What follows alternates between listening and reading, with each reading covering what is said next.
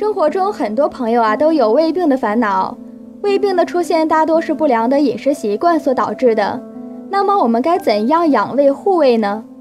首先啊，大家在饮食上呢一定要定时定量，每天到了规定的时间都应该主动进食，避免过饥或者过饱。其次，饮食的温度呢要以不烫不凉为标准，否则过烫过冷的食物进入胃部之后都会刺激胃黏膜。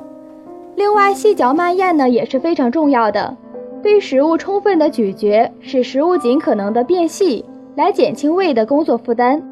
咀嚼的次数越多，分泌的唾液也就越多，对胃黏膜具有保护的作用。所以啊，只要大家保持良好的饮食习惯。相信大家一定会养出一副好肠胃。